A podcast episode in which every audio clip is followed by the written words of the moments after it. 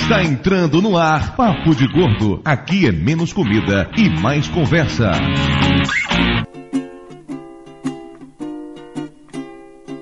Raindrops are falling on my head. And just like the guy whose feet are too big for his bed. Ouvintes de peso, univos! De Salvador aqui é Dudu Salles e essa é a segunda parte do Papo de Gordo 41, Grandes Gordos do Cinema. Não é isso, Flávio Soares? É, se você diz, né, eu acredito. Não é como se tivesse escolha, né? você tá falando, né? Se eu falar que não, vai demorar mais? Se eu falar que não, você vai ficar me segurando muito tempo aqui ou eu posso ir embora se eu falar não? Quanta revolta, Flávio Soares, que absurdo. A gente tá fazendo isso que é um bem pros nossos ouvintes, porque o programa ficaria com duas horas de duração e ninguém ia suportar a gente durante duas horas. Eu, pelo menos, não suporto a gente durante duas horas. Eu não suporto a gente nem por dez minutos, né? Tudo bem. Os ouvintes são os heróis. É legal que eles vão ficar mal acostumados agora, né? Papo de gordo semanal, né? Teve semana passada, tem nessa, semana que vem tem de novo. É... Papo de gordo sempre sai dia 15 dia 30, mas no último dia 15 o programa ia ficar um pouquinho grande demais, assim, na casa das duas horas de programa e achamos que não valia a pena um episódio tão grande assim, ia ser ruim para vocês baixarem, ia ser ruim para vocês escutarem, então resolvemos dividir. No dia 15 saiu a primeira parte, hoje tá saindo a segunda parte, mas como essa é a continuação direto do episódio anterior, então não vamos ter leitura de e-mails. Graças a Deus. vamos ter abraço, não tem momento cultural do tio Lúcio, não tem nada disso. Oba! Sem momento cultural! É o programa e apenas o programa. A gente só quer lembrar vocês que no dia 30 tem Papo de Gordo de novo, normalmente, nós não mudamos as datas. Aí depois no dia 7 eles vão querer papo de gordo de novo, depois no dia 15, depois no dia 22. é, e aí é que vem a boa notícia, ou não, né? Que durante o mês de junho e julho vocês vão nos escutar com uma frequência muito maior. Temos inclusive um recado de uma celebridade agora para falar um pouco sobre isso. Ele tá aí? Ele tá aí pra falar? Tá aqui, tá aqui, tá aqui. Peraí, peraí. Ele tá aí, tá, tá, tá aí no seu colo ou não? Não, tá sentado ao meu lado, pô. No colo não dá, a cadeira ia quebrar, pô. Fala, fofômeno! Alô, ouvinte do Papo de Gordo, aqui é o Ronaldo. E eu quero dizer que vem aí o Papo de Gordo na Copa, porque gordos de futebol podem existir pacificamente. E eu sou a prova disso, né? É isso mesmo, pessoas. O Papo de Gordo vai fazer uma cobertura especial durante a Copa do Mundo. Flávio Soares, como é que será a nossa cobertura da Copa do Mundo? Uma merda. Não, o que vai ser uma merda eu sei. Eu perguntei como ela será no sentido assim da metodologia. Nas coxas.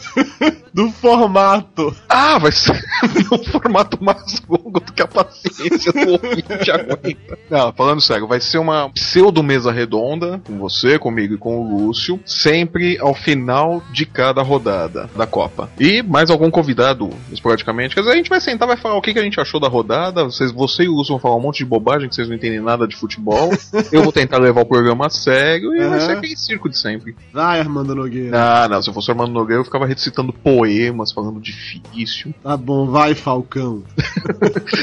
eu tô mais pra Casa Grande, né? Começa a falar aí despiroca, fala um monte de bobagem que não tem nada a ver com o jogo, né?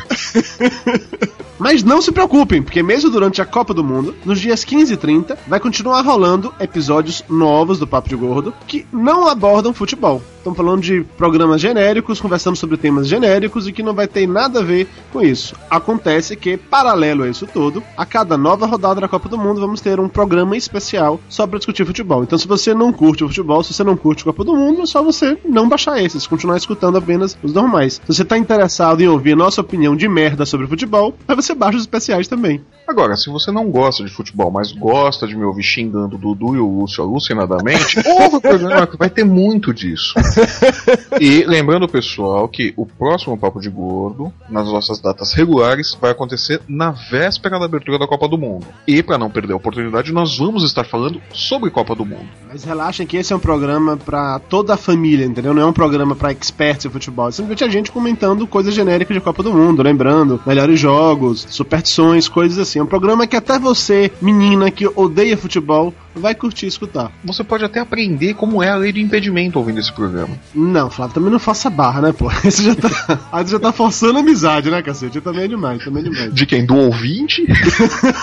não, da nossa capacidade de explicar alguma coisa, olha. Pô, o Tapioca quase entendeu.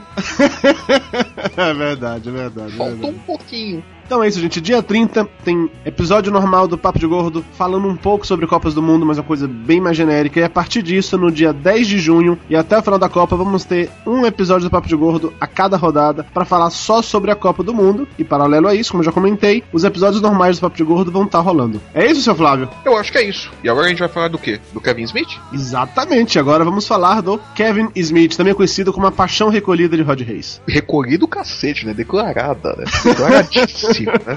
Se um dia ele for pra alguma Comic Con encontrar o Kevin Smith, ele pula no colo dele. Né? e pede pra levar ele pra casa, né? Me leva pra casa com você. Vamos lá pro programa, galera. Valeu! Tablets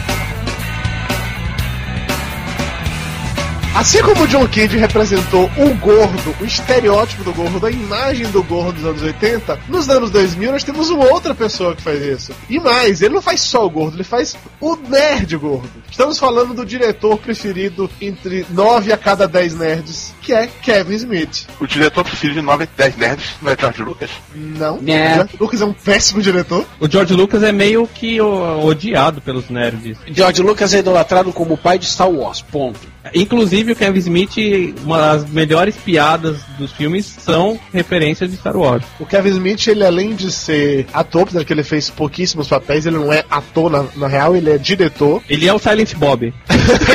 É, boa. Ele é o Silent Bob, resume bem, né? O primeiro filme dele é um filme em preto e branco, chamado O Balconista, que ele gravou na loja onde ele trabalhava. Todo mundo aqui viu o Balconista, né? Muito foda, Não, mano. eu não vi. Balconista eu não vi. Pra você ver, ele vendeu toda a coleção de quadrinhos dele pra filmar isso, ganhou uma puta grana e, e comprou toda a coleção de volta e montou uma comic store. Esse é nerd.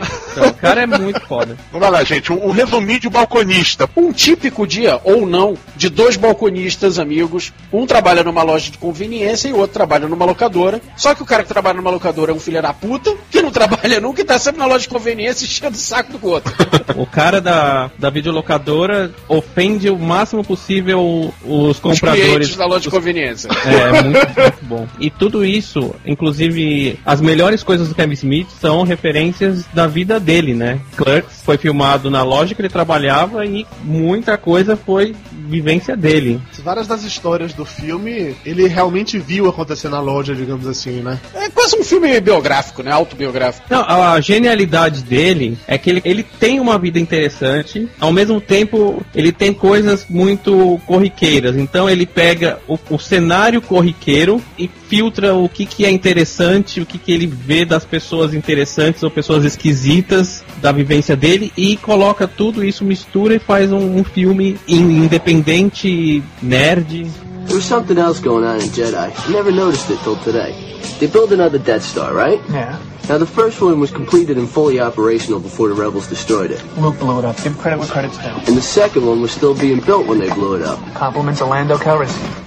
Esse, o, o Clerks, né, o balconista, apesar dele ter sido pouco visto, já que até mesmo por ser preto e branco, muita gente teve um preconceito foda pra assistir, ele não só ganhou prêmio, como virou tão pop que rendeu série de quadrinhos, né? Tem, é, rendeu uma série de desenho animado de uma temporada e rendeu algumas histórias de quadrinhos. Por exemplo, tem uma cena no filme onde os dois saem da loja e vão no enterro de uma amiga. Não aparece o que acontece nesse enterro. E aí eles Corta a saem. cena e mostra eles os dois correndo, fugindo fugindo do, do, É. do enterro, alguma merda aconteceu e o enterro todo atrás dele, né? Aí ele soltou esse quadrinhos contando o que aconteceu nesse, nesse espaço de tempo. É legal porque ele criou, né, o, o universo dele, que é da produtora, que é a produtora View Askew, e aí ele criou o universo dele. Fez um View Esquiverse. Todos os primeiros filmes dele, na verdade, eram desse universo. O Balconista, o primeiro. O segundo, Mallrats, que aqui no Brasil ganhou o maravilhoso nome de Barrados no Shopping, só porque a atriz fazia a Brenda participa do filme, né? Não reclama, em Portugal foi Os Malucos do Centro. Enquanto o Balconista, eu acho que tem uma pegada, não quero dizer mais séria, mas ele é mais contido. O Mallrats, na Barrados no Shopping, é uma loucura do cacete. É aquele filme que foi feito pra agradar todo mundo. É uma comédia muito mais escrota, muito mais escrachada. E tem Stan Lee. A maravilhosa cena do Stan Lee, né? Que o cara vai perguntar pro Stan Lee como é que era o pinto do coisa. Se era do também ou não. E o pinto do Senhor Fantástico esticava também. Vale lembrar que o balconista, ele abriu portas pro Kevin Smith porque ele ganhou prêmio no Festival de Sundance em 94. Que é o festival do Robert Redford, não é isso? Exatamente. Então isso fez Hollywood abrir os olhos assim pra esse cara. Opa, peraí, peraí. Quer dizer então que existe gente que gosta de filme nerd, que gosta de filme desse universo, que não quer ver explosão, perseguição de carro e mulher pelada, gosta de ver nerds conversando? É isso mesmo? Então vamos chamar esse cara e vamos começar a fazer filme. E foi o Kevin Smith que definiu o que, que é o nerd pré-geek, né? Filme de nerd antes era a vingança dos nerds. Hoje em dia não tem nada a ver com a gente. É aquele nerd loser babaca, né? É, babão. E o Kevin Smith apareceu com um filme nerd porque tem todas as referências pop de Star Wars. Mallrats tem alguns diálogos antológicos, assim. Primeiro tem uma cena que eu acho muito legal, que o Jason Lee, ele é o nerd principal do filme, né? Ele é o personagem central, assim, mais escroto, mais gente boa ao mesmo tempo. É o Bank. E tem uma cena maravilhosa que ele quer sacanear com o cara, ele pega a mão dele, ele, ele passa a mão na bunda suada, mete no do short, aquele cheiro de suor de bunda, sacou? Aí pega, eu não me lembro agora se é um bolo ou se é um biscoito, ele pega aquilo na mão e entrega É um biscoito coberto de chocolate. chocolate. Isso aí a pessoa come com gosto, chega a lambe o dedo, sabe? e o Jason Lee fala que ele faz isso de sacanagem. Toda vez que sacaneia muito com ele, que ele faz uma coisa dessa. Ele pega a mão, passa na bunda bem suada, pega uma comida dessa e entrega com aquele cheiro de bunda, aquele gosto de bunda. Cara, toda vez que eu lembro dessa cena, eu fico imaginando se algum dia algum garçom não fez um negócio desse pra mim só pra me sacanear, bicho. Com certeza. certeza. fez. Eu, se fosse garçom, faria isso com vocês, com certeza. Com a carajé. Baiana. Alright, so you can't scream at him, but after all he's done to you, you should still kind of stick it to him. How do you propose I do that? You stink palm. Stink palm. You take your hand and you stick it in your ass like this. You've been walking all day and you're also nervous, so no doubt you'll be sweaty as hell. You should see yourself right now, a grown man with his hand down his pants. Yeah, I probably look like my old man. there, now you shake hands with the guy. Hey, Mr. Svinning, how have you been? What's the point? You know how long it takes for that smell to come off? Scrub all you like, it'll stick around for at least two days. How does he explain it to his colleagues and family? They'll think he doesn't know how to wipe his ass properly. Meanwhile, you yourself are left with a hand that smells like shit. Small price to pay for the smiting of one's enemies. Ô Dudu, mas eu tenho a camiseta desse personagem, eu comprei. E ela vem com cheiro de bunda? e outro diálogo que eu acho também muito foda nesse filme, quando acho que é o Ben Affleck que fala pra Brenda que vai levá-la pra, pra comer num lugar bem desconfortável, né? Ela pergunta onde? No banco de trás de um Fusca? A referência era seccional, mas a pessoa não sacou. Eu acho que só tem graça quem assiste o filme. Ó, uma coisa legal desse filme, dentro do, desse universo que o Kevin Smith está criando quando saiu esse filme, a gente tinha falado da menina que morreu no, no Clerks, que era- os dois balconistas foram lá visitar. Nesse filme, explica como ela morreu. Esse filme se passa antes do balconista, porque ela, ela morre afogada numa piscina do IMCA. E aí Faz a ligação com o balconista. Aham, e faz a ligação porque também tem os dois personagens, né? Tem o Jay e o Silent Bob. Que são os únicos personagens que aparecem em todos os filmes do Esquiverse, né? Aham. É, o Jay, quem faz ele é o Jason Mills, que é aquilo, amigo do Kevin Smith de longa data. Ele é doidão daquele jeito mesmo, então não precisou muito atuar. O Kevin Smith também é daquele jeito. A roupa do Silent Bob é a roupa que o Kevin Smith usava. Era, ele era daquele jeito. Então são dois personagens, um dos melhores da série, do Que universo. não são dele. personagens, são eles mesmos. A única diferença é que ele fala um pouquinho mais.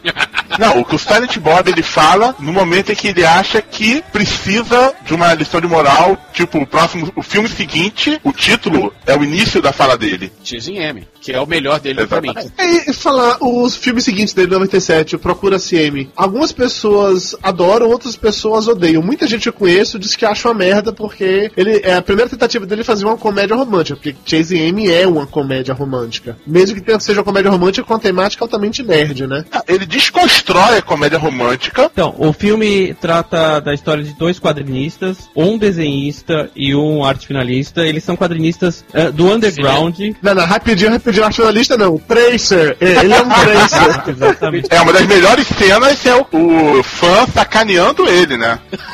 ele não desenha nada, ele só faz riscar por cima. Passa por cima. Rod Reis, você passa por cima. A É, o Rod Reis passa lapisinho de cor por cima. É melhor do que o Tracer, que é só lápis preto. You like draw this or something? I ain't getting them also the colors. The guy next to me draws it, but we both came up with the characters. Next. Does that mean you ink it? Well, it means that Holden draws the pictures in pencil, and then he gives it to me to go over in ink. Next. So basically, you just trace. It's, uh, it's not tracing, alright? I add depth and shading to give the image more definition. Only then does the drawing truly take shape. No, no, no, no, no. You go over what he draws with a pen, all right? That's tracing. Tem a história desses dois artistas de quadrinhos. Eles estão pra assinar pra uma grande editora, o personagem deles. E aí eles, de repente, quem aparece? Uma amiga de um outro quadrinista gay, negro, dele, também do, desse meio underground, aparece, o Ben Affleck, que é o desenhista, se apaixona por ela, só que um tempo depois ele descobre que ela é lésbica. Eles ficam num, tipo, meio amiguinho, meio saindo junto, não.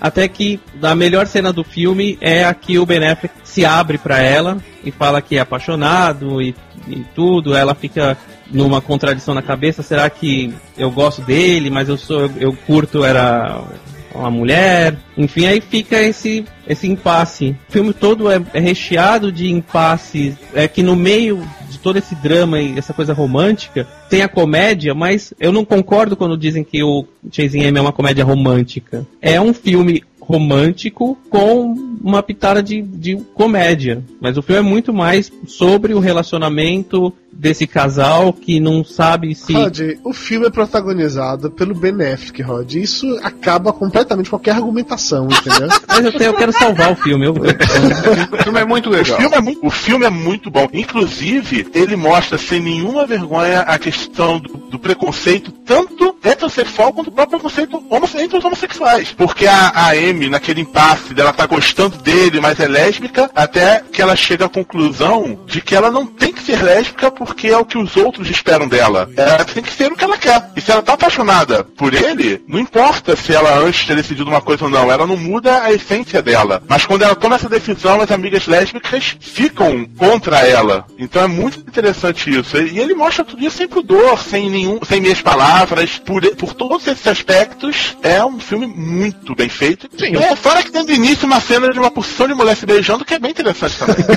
Gordo punheteiro. Depois do Chase Amy, da comédia romântica, que o Rod se recusa a chamar de comédia romântica, veio o que eu acho que foi a tentativa mais arriscada do, do Kevin Smith, que não foi muito bem aceita. É um filme que eu gosto, mas sei que provocou uma confusão absurda, que é Dogma. O Dogma se baseia num conceito muito interessante, que Jesus tinha um décimo terceiro apóstolo que era negro e era o Chris Rock. You know, Christ told me the secret to the resurrection once. We were at this wedding in Cana, right? I got drunk and forgot it. Wait, wait, wait. Christ? You knew Christ.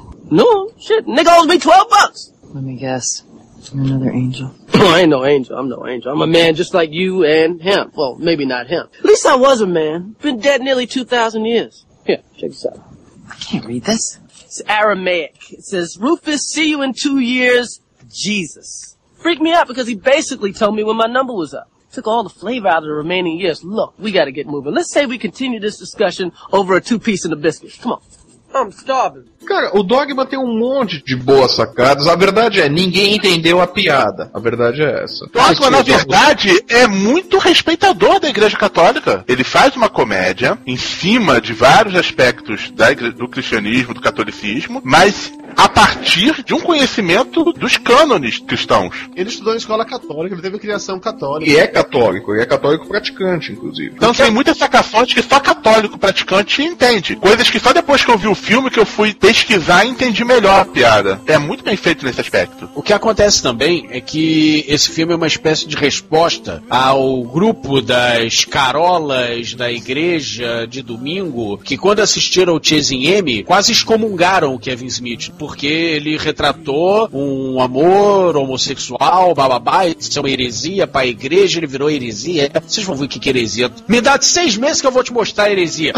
Aí o dogma. Não sei se foi bem essa a motivação. acho Mas tu sabe qual é? Eu não acho, sinceramente, qualquer filme que você coloca Alanis Morissette pra fazer o papel de Deus, que ele não queria agredir, velho. Cara, o, pro- o problema não é colocar Alanis Morissette no, no- no papel de Deus. A questão toda é ela não falar nada e ficar no fundo da cena dançando, pô. Não, ela é completamente que tá. Tá pouco se fodendo com o que os anjos estão fazendo, qualquer cagada e tudo mais. Não, ela não tá nem aí. Toque, toque, explica aí qual é a história de Dogma. A história de Dogma começa com uma médica, enfermeira, que trabalha numa clínica de aborto. Uma médica, é uma médica. Uma médica, né? Desacreditada em Deus, em religião, igreja, essas coisas todas, ao que ela recebe uma missão. Ela tem que descobrir por onde anda Deus. Deus está perdido em algum lugar aqui no mundo. E dois anjos estão vindo aqui e podem vir acabar com o mundo indo para um lugar pior que o inferno. Qual? Nova Jersey.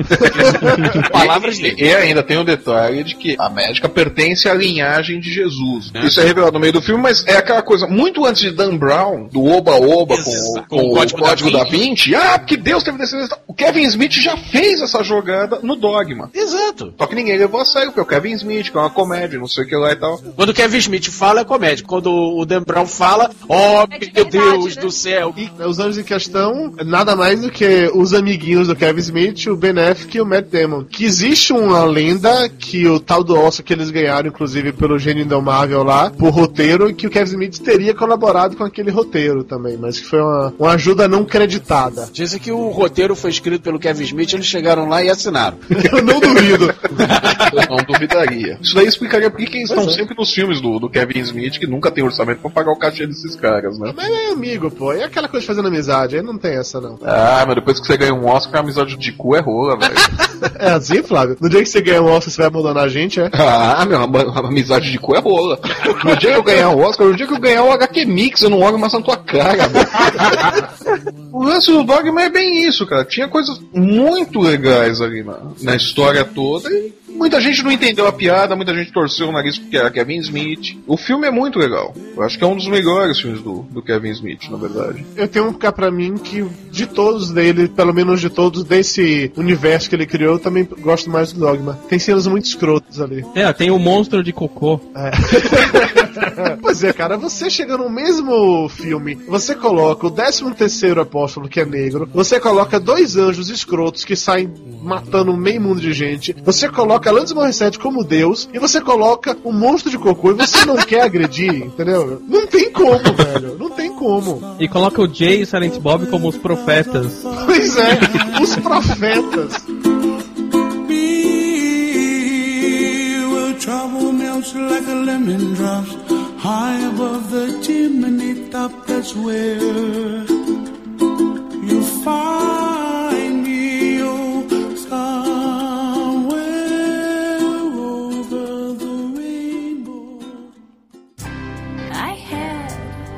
had Mas aí, depois de Dogma, pra encerrar essa história do universo dele, ele coloca como protagonista os dois foram coadjuvantes durante todos os seus filmes, que era o Jay e Silent Bob. No filme Jay e Silent Bob Strike Back, mais uma referência sensacional a Star Wars, e que aqui no Brasil virou, por que não, mais uma vez, prêmio de melhor tradução, O Império do Besterol Contra-Ataca. É Pelo menos tentaram manter a referência. Sim, sim, sim, sim. Mantiveram o contra-ataque. O Besterol é que me matou. Não é tão ruim quanto Barrados no Shopping por causa disso. Mas chega perto, né? Certo. Muito perto, grudadinho. O Império Besterol Contra-Ataque eu acho que tem a história mais nonsense de todas, né? Tem história? Claro que tem história. Como assim não tem história? Juro que aquilo tem história.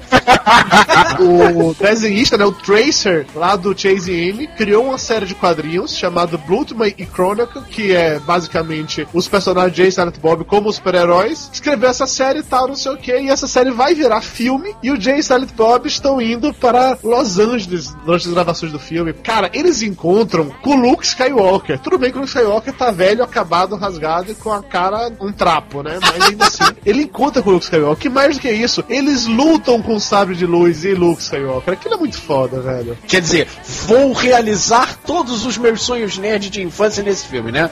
Vou lutar sabre de luz.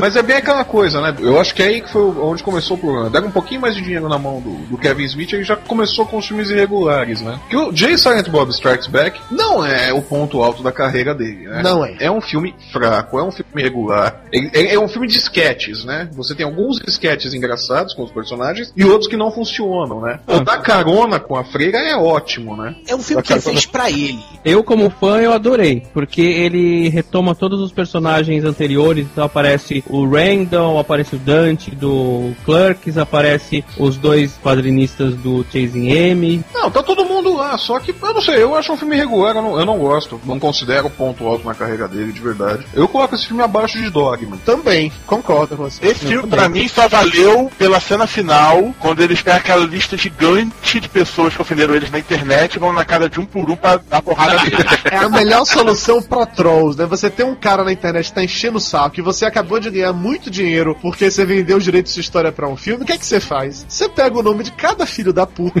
vai na casa de um por um, pergunta, foi você que disse isso no fórum tal? Foi. E você enche ele de porrada. Well, boys, you're rich, in love, you're in love. Top it off, you got your own monkey. More could two guys from Jersey possibly want? Well, to have these fucks stop talking shit about us on the internet, for starters. What have I been telling you? There's not much you can do to stop that. Well, short of showing up at all their houses and beating the shit out of them, I guess. You know, with all the money we're making, man, we could buy a lot of plane tickets. How many people want to kick some ass? Yeah. Do you post as Magnolia fan on moviepoopshoot.com? Yeah. Did you write, fuck Jay and Silent Bob, fuck them and their stupid asses? Yeah, a while ago. So?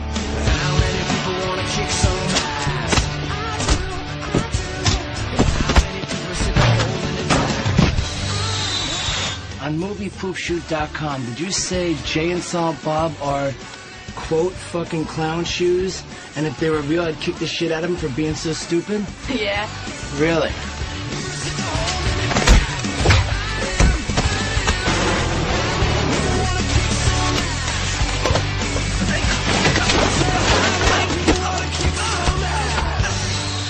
Essa cena é muito, muito, muito boa. Eu tinha muita vontade de fazer isso. Vamos fazer isso, alguns ouvintes escrotos do Papo de Gordo, bora? Os ouvintes do Papo de Gordo são maravilhosos, não precisamos fazer isso. É isso que eu ia perguntar, se tem ouvinte escroto no Papo de Gordo? Tem um ouvinte escroto do Papo de Gordo chamado. que fica enchendo o saco dizendo que o programa da gente. que quer que eu. que ele vê. mas que ele não. Quem que é ele? Chama. O Ok Tok é muito amigo dele e o Rod Reis adora de paixão. O cara é um chato do caralho, entendeu? No cu. Aí eu digo, se por acaso a gente vende os direitos, vamos supor que a Globo.com resolve nos contratar. Ah, mas não precisa esperar. Mas não precisa esperar esse tempo todo, bicho. Rede Globo de televisão. Vamos ganhar muito dinheiro. Vamos fazer o que nas férias? Vamos viajar pelo Brasil, enchendo de porrada os olhos. Chega assim, Fábio, aquele cara disse tal coisa. Pega! É, tu sabe que esse é o sonho de uma noite de verão de Eduardo Moreira, né? Cumpre ele de porrada. Mas o sonho do Moreira, cara, com certeza era fazer essa lista, conseguir dinheiro pra financiar essa viagem e. Na verdade, a piada mais genial que eu, que eu acho nesse filme é quando eles pegam carona com a freira, que é a Carrie Fisher, se não me engano. Aham, é, a é. Princesa, A Princesa Leia. Leia. É, que ela fica, ah, mas vocês seguiam pelo livro? E, Ah, droga. Eu acho muito legal a cena que eles vão conhecer os atores que, em teoria, interpretariam o papel deles no cinema. Coloca o Dawson de Dawson's Creek pra fazer o, o Jay, não é isso? Jason Vanderbeck e o. Era aquele do American Pie. Do American Pie fazer Silent Bob. Eu falei, pô, tá, mas esses merdinhos não podem ser a gente, né?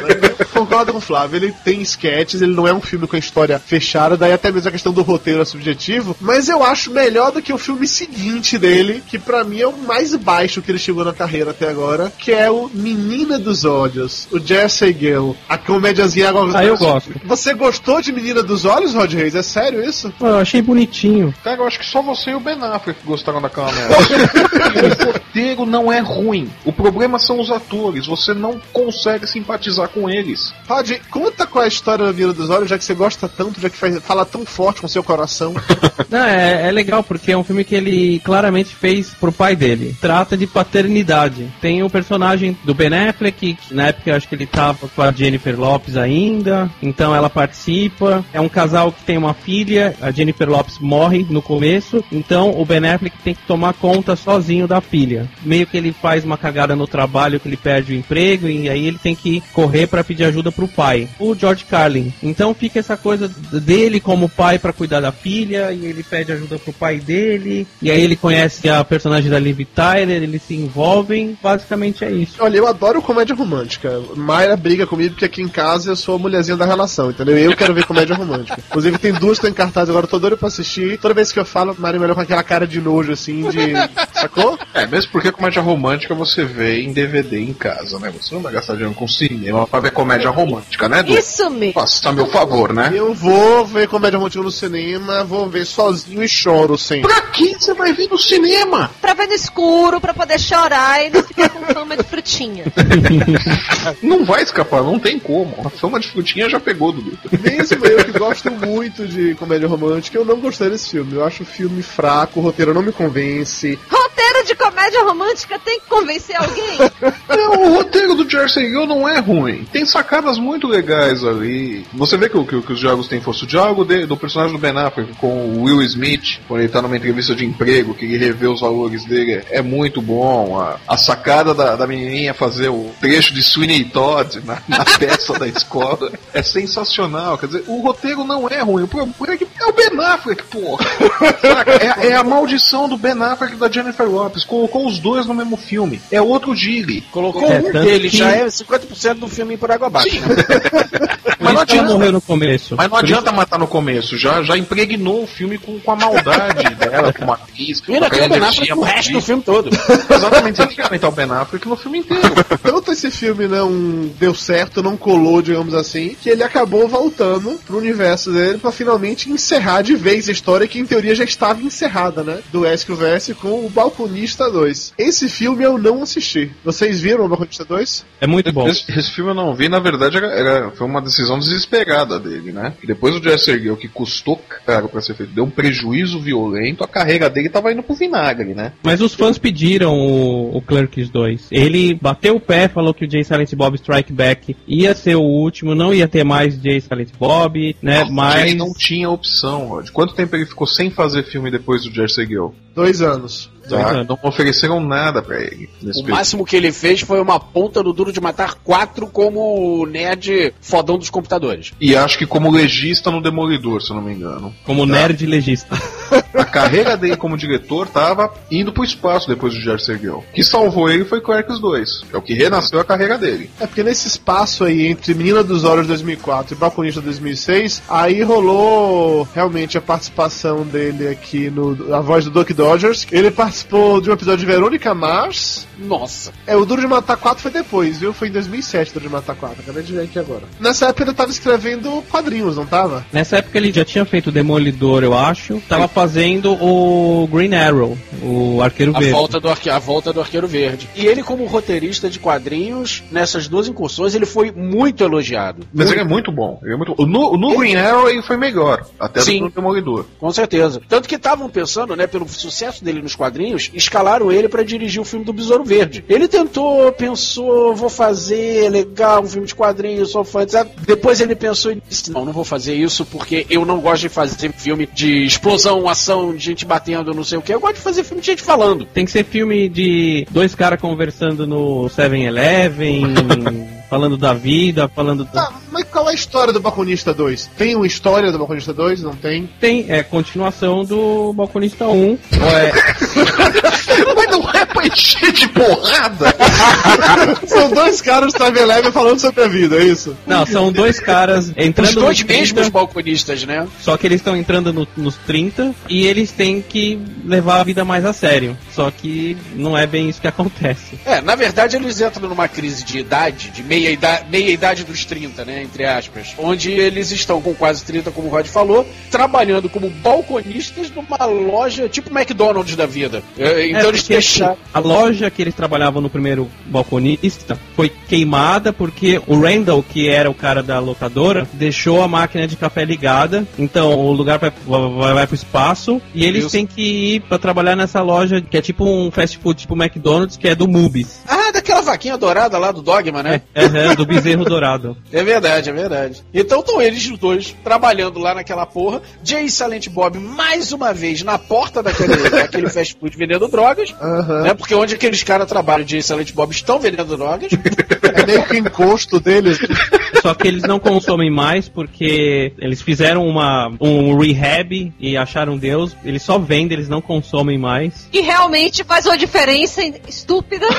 É porque o personagem do, do Jay, o Jason Mills, ele é muito drogadão, né? Ele, então, o, o Kevin Smith, como amigo, falou, meu, se você parar, eu chamo você pra fazer filme. Se você não parar, eu não chamo mais. Meio que foi um acordo que rolou um negócio sério dele de, de drogas e refletiu isso nessa coisa do personagem, pro personagem não consumir. Honestamente, eu nunca vi esse filme, eu até fiquei curioso na época, mas acho que esse filme não chegou a passar aqui nos cinemas em Salvador. Não chegou a passar em cinema nenhum, ele foi direto pra locadora. Eu não corri atrás pra ver em locadora, acho que eu não entro numa locadora pelo menos uns 5 anos. Eu não catei na internet, não vi passar na TV fechada, esse filme passou reto por mim assim. Eu tenho vontade de assistir necessariamente pra ver fechar esse universo, que em teoria teria fechado dois filmes atrás, né? Mas enfim.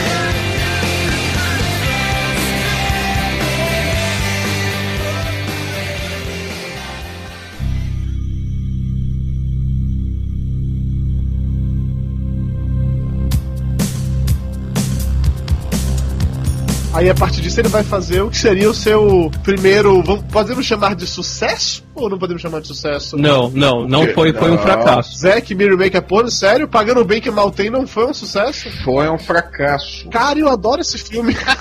é bem fraquinho. Ele foi tão fracasso que ele entrou em depressão, ele entrou numa era negra depois desse filme, porque foi tipo assim, ele apostou tanto, foi um filme com o, o Seth Rogen, que era um ator que tá bombando, né? Que na mão do Judy Apatow só fez sucesso. E o engraçado é que o Judy Apatow meio que é cria do Kevin Smith. Sim. Eu acho esse, esse filme, o Pagando Bem Que Mal Tem, que pra quem nunca assistiu, basicamente, o Seth Rogen, ele mora com uma amiga dele, e eles estão com dificuldade pra pagar as contas, e resolve fazer um filme pornô pra poder pagar as contas. O resumo do, do filme é esse. A campanha de marketing viral do, desse filme foi muito foda. Sim. Matt Damon. Fuck Matt Damon não foi daí. Foi uma resposta do Fuck Matt Damon que era I'm fucking Seth Rogen. Não sei se a gente já comentou isso alguma vez em algum papo gordo do Fuck Matt Damon, eu não me lembro. É porque assim, o Matt Damon e o Ben Affleck, em um dado momento, um apresentador de TV americana chamado Jimmy Kimmel, que tem um talk show e inclusive é muito engraçado, a namorada dele na época fez um vídeo, que seria um clipe musical, que era pra contar uma, uma grande verdade pro Jimmy Kimmel, que era a musiquinha I'm fucking Matt Damon, que é sensacional, é muito bom. Aí o Jimmy Kimmel, em resposta a isso, disse que resolveu atacar, bater na mesma moeda e fez o I'm fucking Ben Affleck, que é ainda melhor, ainda mais genial e ainda mais foda. Obviamente esses links estarão aí no post, eu recomendo que vocês assistam, porque é muito bom. E na época do lançamento desse filme, um dos vídeos, né, virais, era a atriz do Pagando Bem Que Mal Tem, fazendo uma espécie de musical desse, falando I'm fucking Seth Rogen. Agora com aquela cara de desespero por ter que estar dando pro Seth Rogen. I'm fucking Seth Rogen. She is fucking Seth Rogen. Had to get to the top. I'm fucking Seth Rogen. She fucking Seth Rogen. And now I can't stop. Nope. I fuck her face, fuck her ear, fuck her nose, fuck her ear, shoot my jizz on her tummy, I lick it up, cause it's yummy. I'm fucking Seth Rogen. She fucking Seth Rogen. I gotta do it every day. Fuck yeah! I'm fucking Seth Rogen. She fucking Seth Rogen. I Fuck her face, fuck her rear, fuck her nose, fuck her ear. Shoot my jizz on her tummy, I lick it up, cause it's yummy. Não, É aquela coisa, esse filme, toda a parte de divulgação desse filme, de criar expectativa e tudo mais, foi tudo feito certinho. Ô Flávio, mas sabe qual foi o problema? O problema é que o Kevin Smith bateu o pé em colocar Zack e Miri make a porno na toda a divulgação e isso afastou, porque você vê, tipo, a palavra pornô num filme. Assusta as pessoas, quem não, não entende, tipo... Principalmente os puritanos americanos, né? Tem a questão Sim, da não. sociedade conservadora americana. O problema é que Pô. essa sociedade conservadora americana não era o público-alvo do filme. O marketing viral foi feito certo, o público que ele queria atingir foi atingido. O problema é, a piada não funciona. Ela funciona nos primeiros 10 minutos, só. Depois, ela perde a graça. Tá? Depois da segunda cena deles fazendo um pornô tosco, não tem mais graça o filme. Daí você vê que ele vai ficar patinando em cima daquela piada lá, você prevê como que ele vai terminar e tudo. Foi um roteiro desastrado do, do, do Kevin Smith. Eu gosto desse filme. Eu gosto do filme, eu gosto do filme, eu acho legalzinho, mas é um roteiro desastrado, é um roteiro que não, não diz a que vem. A verdade é essa. Eu concordo com você isso, que o filme é previsível, mas até aí tantos filmes são previsíveis hoje em dia. Ah, Dudu, mas não precisa ser um, um Spielberg pra fazer uma coisa melhor que o Jersey Girl, né? Você não tem que ser o Clint Eastwood pra fazer uma coisa melhor que o Jersey Girl, porra. Eu acho que o- a questão do Pagando Bem que Mal Tem é que o primeiro filme que eles iriam fazer, que era sacanagem com Guerra nas Estrelas, seria muito mais interessante do que o que eles acabaram fazendo. É, Se ele tivesse mostrado mais algumas coisas daquilo ali, tem cenas que são ótimas, pô, o Seth Rogen chegando com o engradado de sei lá, eu leite, o que que é, todo toscão falando com a menina, porra, é muito merda, mas não, não funcionou. Tem algumas cenas muito legais, mas o conjunto é falho de novo, né? E isso porque tem várias coisas dos outros filmes, que nem o a questão de ser um time de hockey que aparece, tem um monte de coisa de Star Wars, são vivências do Kevin Smith que voltam nesse filme, mas não, não tem a mesma força. Tem negócio, a ideia é muito boa, o roteiro original é legal, aquela parte do vamos fazer o que pra ganhar dinheiro? Ah, vamos fazer um pornô. Com certeza muita gente já pensou nisso. Se fosse desenvolvida a ideia, dá um filme legal, mas por algum motivo não funcionou na mão do Kevin Smith. A conclusão que vemos é que o Kevin Smith, como diretor, é um excelente roteirista, um nerd de primeira e um escritor de quadrinhos de respeito. Isso resume muito bem, né? You've never gotten laid here after hours? I know! Thank you for reminding me. But I always wish I had, and that's what porno is. It's it's fantasy. It's taking the normal and making it abnormal by fucking it. Don't do that. Little dog don't like that. How the fuck did you get a camera? By being a terrible, untrustworthy employee. That's how. Okay. Give me today. I'll bang out a script. Meet me back here after closing. We're gonna launch irking roots and jism all over this motherfucker. Peace. I like that guy, but if he tries to fuck that little dog tonight for real, I'm calling Humane Society. É que o problema, o problema do Kevin Smith, eu não vi esse último filme dele agora. Eu nem sei se entrou em cartaz aqui no Brasil ou não. O filme é com Bruce Willis e Tracy Morgan, esse ainda não estreou no Brasil. Exatamente. Eu tô curioso pra ver esse filme, porque o roteiro não é dele. Inclusive, alguém sabe o nome desse filme em português? Como é que ficou ou não? Como é que vai ficar? Não tô Dois sabendo. policiais da pesada. Nossa senhora. Dois tiras em apuros. Dois malucos da polícia. Ah, Mas sei lá, um filme policial que tem o Bruce Willis, ele já, já sai na frente. entendeu? Um filme que tem o Bruce Willis, pra mim, ele já sai na frente, entendeu? O fato do Bruce Willis estar lá já é um bom motivo pra ir no cinema assistir. Tá, eu vou relacionar um monte de bomba que o Bruce Willis. Fogueira das vaidades, Dudu. E eu te garanto que todos aqueles, quando eu morava numa cidade que tinha cinema, eu fui ver no cinema. Fogueira das vaidades, você foi ver? Provavelmente não, porque nessa época eu morava em Amargosa e ela não tinha cinema. Eu não tenho muitas informações sobre o Cop Out, né, que é o próximo filme dele, do Kevin Smith, mas é basicamente uma dupla de policiais interpretada pelo Bruce Willis e pelo Tracy Morgan, e tem também o Sean William Scott no filme, mas eu não faço a menor ideia do que se trata, eu não quero nem saber do que é que se trata o filme, que eu vou assistir de qualquer maneira, então pra mim é irrelevante saber a história. Ah, eu não fiquei com nenhuma vontade de ver esse filme, primeiro porque não é roteiro do Kevin Smith. Pois e é, segundo a gente- porque o Kevin Smith, ele não é que ele dirigiu o filme, ele fez muitas tomadas, ele fez, ah, cortou o filme todo, ele editou, mas acompanhando o, o podcast dele, deu pra ver que muitas tomadas foi uma segunda unidade, foi um pessoal de confiança dele, então, tanto que o nome dele não foi tão vinculado quanto os outros, né? Não, não tinha o nome dele tão grande no cartaz. E outra coisa também que eu acho que ficou esquisito foi porque o filme se ia se chamar a princípio A Couple of Dicks, uma dupla de. Casal de pintos. É, exatamente, casal de pintos. É porque Dick em inglês também tem aquele sentido de ser babaca, de ser idiota. Aham. Só que como ele ficou com medo de cair no- de novo na questão de Zack e Miri make a porno, saiu um filme que ele colocou pornô e, e ninguém foi ver com medo de, de ser um filme pornô de verdade, imagina, tipo, se o cara coloca pau na, no cartaz, que um merda casal de paus, né, cara? É um filme pornô gay. Pra evitar qualquer mal entendido, né, que queimasse o filme dele mais ainda. A minha curiosidade pra ver esse filme é exatamente o fato de não ser roteiro do Kevin Smith. Pra ver sem ele escrevendo se funciona, né? Exatamente, quero ver até onde ele se garante como diretor. Ou se ele foi uma fraude esse tempo todo. Eu acho que ele é Ah. uma fraude esse tempo todo como diretor. Eu acho que ele é um Eu- excelente eu- roteirista. eu, tenho, eu tenho essa impressão, eu tenho essa impressão de que ele é um. Não que ele seja uma fraude, ele é melhor que o Jorge Lucas. O George Lucas é mais fraude que o Kevin Smith. Eu não acho que ele seja uma fraude como diretor. Eu acho que a parada dele é, é independente. Eu acho que o cara não devia ter saído do independente.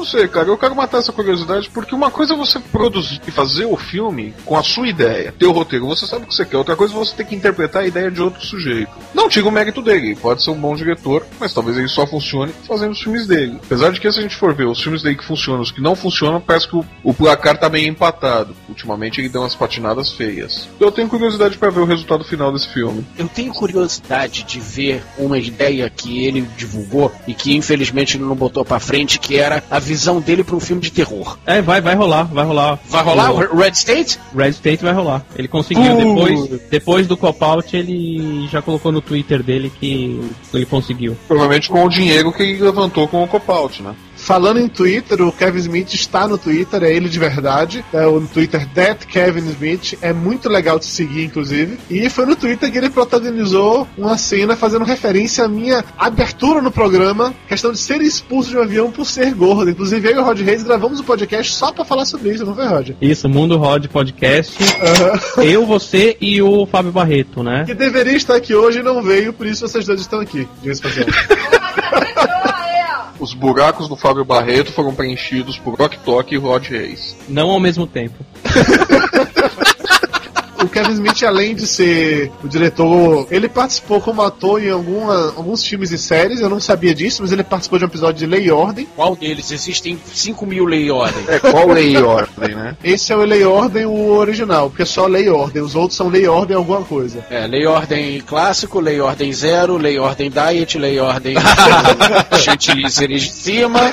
Lei e ordem divisão de inspetores de elevador. Agora tem lei e ordem no- nos tribunais ingleses. Sim, da versão Olha.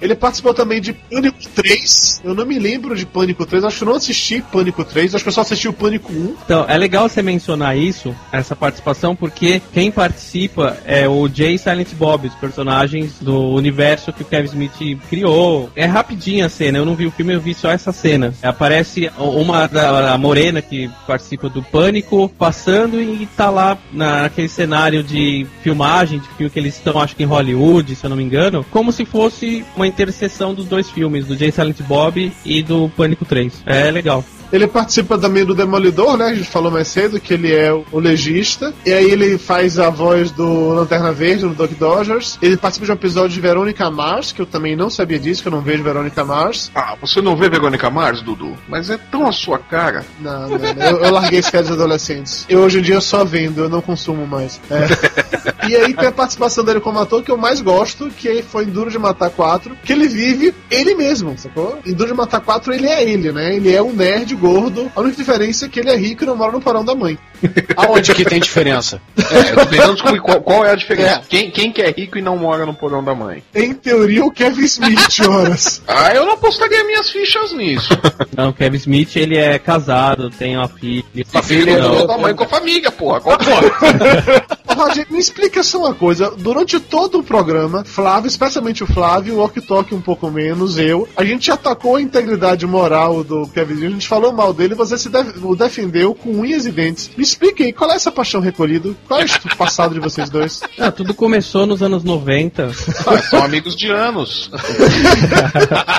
Foi um dia lá na Comic Con, né? Você tava na fila do banheiro, aí olhou pro lado. Foi um dia na Toda Comic Con, aí na- Comic Con, tá? Ninguém. Você já, você já pintou o quadrinho do Kevin Smith? Não. Pô, vocês ficaram defendendo o John Candy. Quem é John Candy? John? Comparação com o Kevin Smith, muito mais. Acho que não. Kevin Smith é, um, é uma pessoa influente, é um formador de opinião, é uma pessoa que tá aí Hoje, na o mídia. John Candy era isso na época dele. Exatamente. É, você tá querendo uma comparação foda, velho. O John Candy vai formar uma opinião como se ele tá morto, cacete. O John Candy não tinha internet, né, pra ser formador de opinião, e não tinha um blog. Se tivesse Twitter na época do John Candy, aí você ia ver, a história seria outra. Ele ia mostrar pro mundo inteiro, Rod, que tudo que ele queria era um amigo. Então, mas é, voltando à sua questão, Dudu, eu sou fã do cara. Clerks é muito bom e Chase M é meu- um dos meus filmes preferidos ever all time. É isso, eu sou fã do cara. Eu curto as ideias dele, eu curto o que ele representa, assim, como nerd. Quando eu vou pra San Diego, vou nas apresentações dele. É a única coisa de stand-up comedy que eu acho legal de ver. Que nem na apresentação eu falei que eu tenho ele na minha estante. Eu tenho uma estante inteira só de boneco dos filmes dele. Eu tenho o boneco dele. Em tamanho, ok, não precisa falar o que você faz com os bonecos, não. Qual o tamanho do boneco, Roger? Tem um boneco dele em tamanho natural? Não. Os caras simplesmente. O boneco tem barba também? Tem. A barba roça em suas costas? Foi placa, eu não quero nem saber por onde é que enche. Kevin Smith, um beijo no seu coração.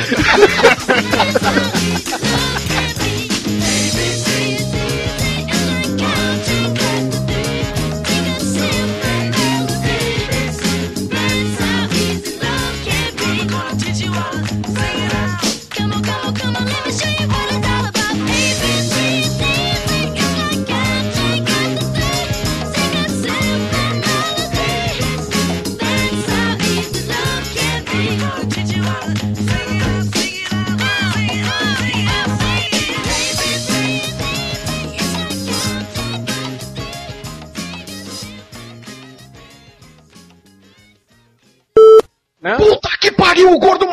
Dois! Não, marcou um, o outro não foi dele.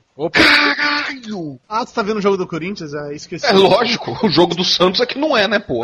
Uma cabeçada do. Cara, cabeçada do Ronaldo, gol de cabeça do Ronaldo. Se até Romário, que é não faz gol de cabeça, pô, tu acha que o Ronaldo não vai fazer? Romário pesa 50 quilos, o Ronaldo pesa quase 100. Ei, mas ele é alto, ele não precisa pular, não, é só. Ele pulou, cara, ele conseguiu tirar 100 quilos do chão, bicho. ele levantou o que, assim, meio centímetro, né? Porra, é mais do que você levanta, Dudu. Bom, eu, eu não tô vendo o jogo, mas eu sei que fez o gol porque os pobres estão gritando fora. Exatamente. Sacaneou!